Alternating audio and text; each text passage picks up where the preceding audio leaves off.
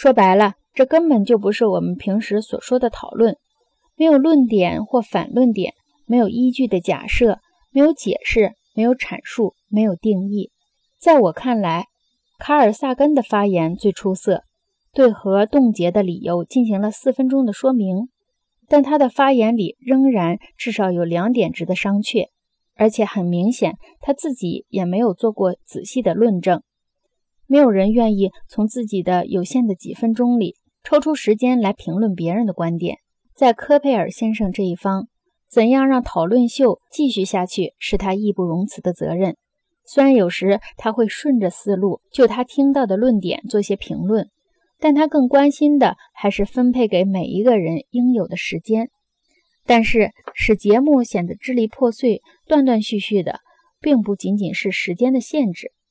在电视节目进行的过程中，是不允许说“让我想一会儿”或“我不知道”或“你刚才说是什么意思”或“你说的这些信息是从什么地方得到的”。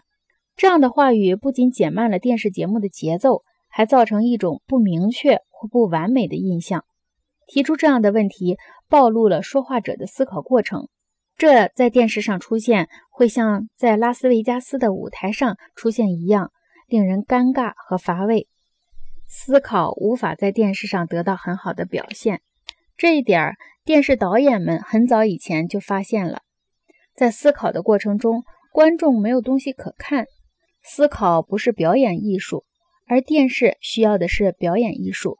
美国广播公司展示给我们的是原本具有高超语言驾驭能力和政治见解的人，现在屈服于电视媒介，致力于表演水平的提高，而不是表达他们的思想。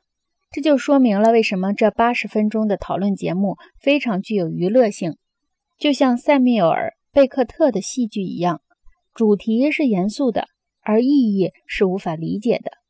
当然，他们的表演是非常专业的。